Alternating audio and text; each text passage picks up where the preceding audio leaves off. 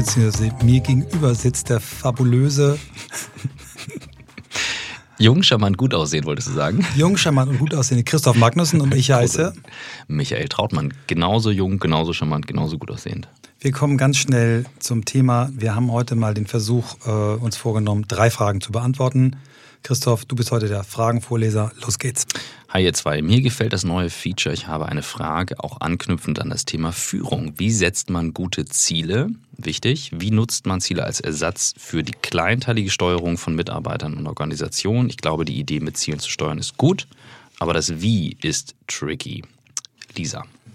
Eine tolle Frage. Ich ähm, würde einsteigen ganz oben bei der, sagen wir mal, bei der obersten äh, Ebene eines Unternehmens. Wir haben ja schon häufig über das Thema Purpose gesprochen, ähm, die äh, eine der meist durchs Dorf getriebenen Säue aktuell. Ich finde es trotzdem ein ganz, ganz wichtiges Thema und ich habe gerade auf einer Konferenz in Lissabon einen Oxford-Professor gehört, Sir Paul Collier, der gerade dort gesagt hat, ähm, dass er nach wie vor an den Kapitalismus glaubt, dass der aber immer wieder Krisen hat und immer wieder auch aus diesen Krisen rausgeholt werden muss. Und er sagt, Purpose ist was ganz, ganz Tolles für Unternehmen, aber nur dann macht ein Purpose Sinn, äh, und kann auch erfolgreich wirken für ein Unternehmen, wenn er gemessen wird. Für mich ist daher der Purpose das oberste Ziel und Ziele äh, müssen sich aus diesem Purpose ableiten. Äh, sonst kann dieses Unternehmen nicht glaubwürdig seinen Purpose erfüllen. Ich sage nicht, dass es nicht auch noch Ziele gibt, die außerhalb des Purpose liegen, mhm. aber ich glaube, das ist mal die, die oberste ähm, Ansteuerungstonne. Da müsste ich an die Folge mit Warren Rustand denken, 22, nagelt mich nicht fest, ähm, der ähm, bekannt dafür geworden ist, dass er zufällig quasi Chefsekretär des US-Präsidenten wurde, weil Nixon das Amt verließ und dann Gerald Ford Präsident wurde. Und bis dato war es immer eine sehr reaktive Präsidentschaft. Das heißt, die Tradition in den USA war, du konntest zum Präsidenten gehen, hattest ein Anliegen, wenn es wichtig genug war, ging es durch. Und dadurch konntest du es nicht steuern. Was er gemacht hat, war, ähm, die Legacy eigentlich ein, also mit einzuführen. Also sprich, äh, Zeit dafür zu reservieren, dass der Präsident sich vorher Gedanken macht, über was will ich eigentlich hinterlassen und daraus dann die Priorität seines Amtes ableitet. Und er hat mich im Podcast ziemlich kalt erwischt und fragte mich, was ist denn deine Priorität? Und da stammelte ich dann etwas rum und sagte, was viele immer sagen, Familie. Und dann sagte er, hm, interesting. Ähm, du bist jetzt seit drei Wochen zum zweiten Mal Vater geworden, es ist Sonntag und du sitzt hier mit mir am Tegernsee und nicht bei deiner Familie. Da war ich etwas so ein bisschen so krass. Aber ähm, was ich damit sagen will, ist tatsächlich, äh, da ist es verankert und daraus hat sich dann die Agenda des Präsidenten abgeleitet. Sehe ich genauso, aber ich würde gerne auf Lisas Punkt nochmal eingehen, das Wie. Das finde ich nämlich schwierig. Es gibt die OKRs, Objective Key Results, was glaube ich Google mit groß gemacht hat. Was mein Müsli super macht, ist in der Folge auch super von Max beschrieben. Erklär mal ganz haben. kurz für die, die es noch nicht kennen, wofür OKR steht. Im Prinzip für eben das Ziel, aber was vor allem im Kern welches Zielergebnis, also welches Key Result ist dahinter, damit du es messen kannst. Key Results, genau, Ziel und Key Result. Und vor allem der Trick ist es, transparent zu machen. Das finde ich so interessant. Das heißt, jeder kann von jedem die Ziele sehen. Wir haben kein Problem mit Transparenz, wir hatten aber ein Problem, das durchzuhalten, die OKRs. Mhm. Also wir fanden es schwierig.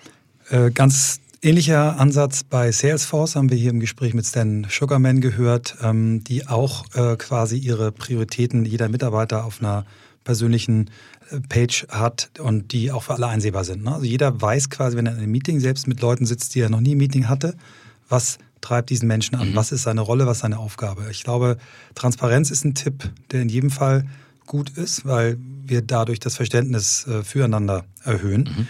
Ähm, dann gibt es natürlich so, noch bevor man jetzt auf so eine sophisticated Ebene geht wie OKRs oder die Salesforce-Methode, dass Ziele irgendwie klar sein müssen, ne? messbar mhm. sein müssen, dass man sie überprüfbar, also überprüfbar, mhm. messbar, dass sie zeitlich abgegrenzt sind, dass irgendeine eine, eine Größe gibt. Ähm, sind es Stückzahlen, sind es Stunden? Also irgendwas musst du ja mhm. Sachen, das, das machen viele Leute eben nicht. Viele Leute schreiben irgendwas auf, was natürlich äh, schön ist, aber was nicht funktioniert. Dann finde ich sehr wichtig, ähm, die Anzahl der Ziele nicht zu groß werden zu lassen, weil ein Mensch kann nicht mehr als drei Sachen sich gleichzeitig merken mhm. auf Dauer. Also da, daher glaube ich, ist wichtig, bei den Zielen eher mit weniger Zielen anzufangen als mit zu viel. Das hat ja mit der Priorität wieder genau. zu tun. Ne? Ähm, und dann habe ich aus, der, aus dem Podcast, den du zitiert hast mit Warren Rustin, mitgenommen, äh, mir genau das auch zu machen. Ich habe äh, diesen Zusammenhang aus Zielen und meinem Kalender mir mal mhm. angeguckt. Ich mhm. habe äh, mit meiner Assistentin mich den Kalender für einen Monat durchgegangen, habe meine drei Ziele daneben gelegt und habe mich gefragt, welche dieser dieser Dinge, mhm. die ich da mache in meinem Kalender, zahlen auf meine Ziele ein. Ich bin auf die erschreckende Anzahl von oder das Verhältnis gekommen, 10% meiner Termine zahlten auf meine Top 3 Ziele ein. Und was ich dann äh, äh, gemacht habe und eingeführt habe, ich gesagt, ich möchte ab sofort, dass 80% meiner Zeit auf meine drei Top-Prioritäten einzahlt. Mhm. 15 Prozent ähm, auf Dinge, die ich einfach äh, machen muss, wo jemand sagt, das ist Teil deines Jobs, auch wenn ich selber sage, das ist nicht meine Priorität. Und, und 5 Prozent kann dann irgendwie äh, Zeit sein, die du anderen Menschen schenkst, die sagen, mach mal, kannst du mir mal Gefallen tun und so weiter. Das habe ich mal ein paar Monate durchgehalten, das hat extrem gut funktioniert. Ich habe es irgendwie wieder aufgegeben, ich werde es wieder anfangen. Ich glaube, das ist ein ganz, ganz wesentlicher Punkt, diesen Zusammenhang zwischen Zielen und seinem Kalender herzustellen. Warren ist ja auch der unerreichte Fixstern, was das betrifft. Es ist auch völlig in Ordnung. Ich würde eine Sache noch gerne ergänzen. Du hast ähm, im Vorgespräch Moritz erwähnt und Sportziele. Ähm, dieses Thema Durchhalten und Regelmäßigkeit. Also wir sind zwar schlechter drin, OKRs zum Beispiel einzuführen, aber aber was wir sehr konsequent gemacht haben, ist, als wir angefangen haben mit YouTube-Videos, dann zu sagen, eins die Woche, zwei die Woche, drei die Woche mhm. und das auch durchzuhalten, ähm, wo ich gemerkt habe, das Durchhalten an sich hilft dabei, das Ziel mhm. nicht aus dem Auge zu verlieren. Und manchmal sagt man sich, warum tue ich das jetzt? Und ähm, zum Thema Purpose, ich gebe vor allem ja auch diesen Purpose dadurch, dass ich es tue in die Arbeit rein und nicht einfach nur, ich warte, dass irgendwas kommt, sondern ich gebe das ja dadurch rein. Und jedes Video hat wieder was Neues gebracht. Das ist wie so ein Training mhm. für Olympia, wo du sagst, du trainierst halt irgendwie dreimal die Woche ja. oder so. Das, was du gerade gesagt hast, also sich vorzunehmen, ein oder zwei Videos pro Woche zu machen, das würde ein Sportler Prozessziele nennen, okay.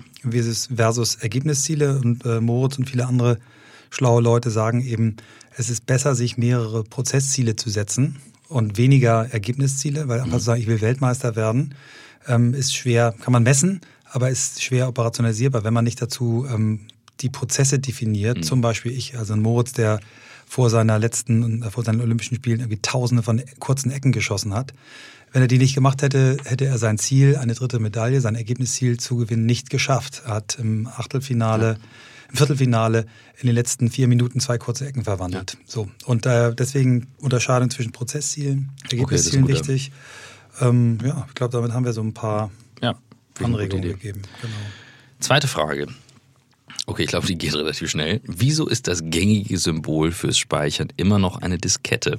Und sagen kleine Tatsachen wie sie vielleicht ganz viel darüber aus, wie wir gegenüber Veränderungen, die die Digitalisierung mit sich bringen, tatsächlich eingestellt sind. Ja, hat der Mann recht. Kann ich nicht mehr sagen. Absolut. Da sollen wir eine Initiative ins Leben rufen, was kommt nach der Diskette?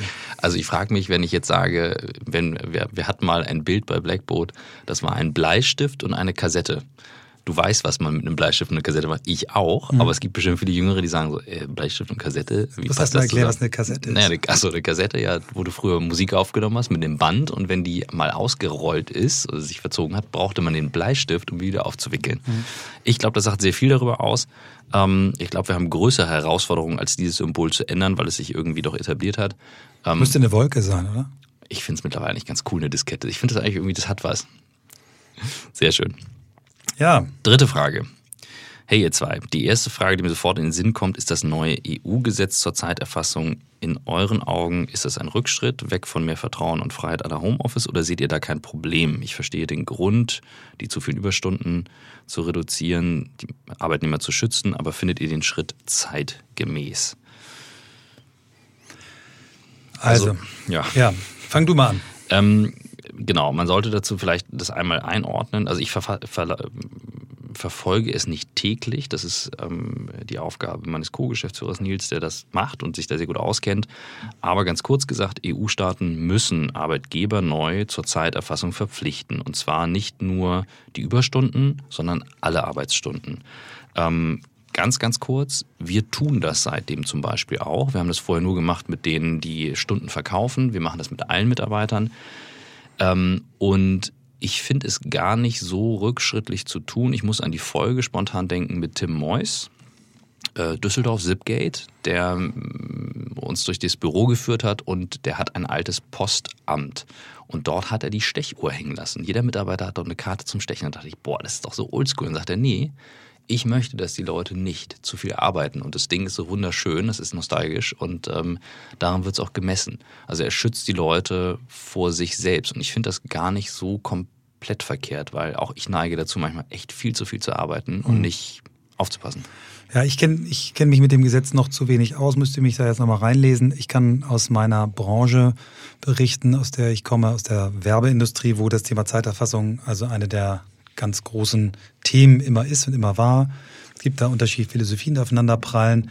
Ähm, ich versuche es erstmal aus der, aus der betriebswirtschaftlichen Sicht zu sehen. Es hilft dem Unternehmer äh, dramatisch, äh, Kundenprofitabilitäten, äh, Projektprofitabilitäten zu steuern, wenn die Mitarbeiter das auch wirklich sauber machen. Ähm, es hilft ähm, auch dabei, Ineffizienzen zu erkennen, wenn man eben sieht, äh, wie verwenden Mitarbeiter eigentlich ihre Stunden. Ähm, es hilft dabei, ähm, zu gucken, wie, wie, ob Menschen zu viel arbeiten. Also es hat, hat einige Aspekte, die wirklich ähm, hilfreich sind. Und ähm, ich glaube, dass es, dass das, was Tim in dem Podcast gesagt hat, in dem ich ja leider nicht teilgenommen habe, äh, ist komplett richtig.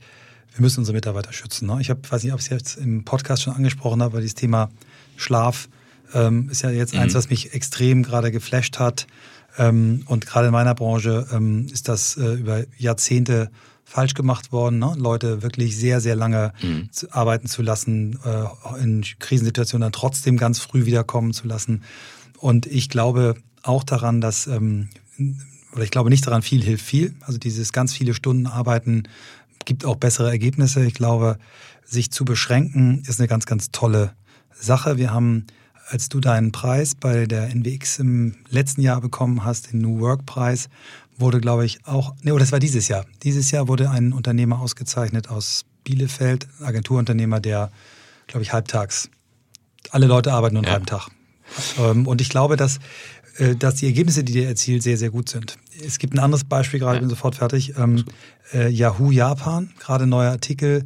Yahoo Japan hat auf Vier-Tage-Woche umgestellt. Mhm. Ähm, die Leute arbeiten weniger, aber effektiver. Also ja. es scheint nicht so zu sein, wie es uns eingeredet wurde, dass ganz, ganz viel Arbeiten zu besseren Ergebnissen führt, äh, sondern ich glaube, die richtige, das richtige Maß ist, ist dort äh, entscheidend.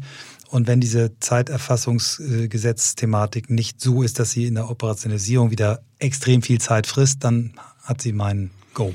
Für mich ist natürlich alles eine Symptombehandlung. Ähm, ich bin auf dem letzten längeren Flug über eine, ähm, eine Art Doku oder Reportage, wie es klingt, gestolpert, wo über den Begriff Arbeit gesprochen wurde. Und ich fand es so interessant, dass in jeder Sprache, also Alt, Altdeutsch, also Arbeit, da heißt es, glaube ich, Knechtschaft, ähm, dann hatten sie Slawisch, ähm, Roboter, also der Fro Frondienst, äh, Französisch Travail kommt von Quälen, von, äh, von Trepaliare. Weißt du, so, so, so die Herleitung, wo ich dachte, in jeder Sprache hat dieser Begriff Arbeit was Negatives.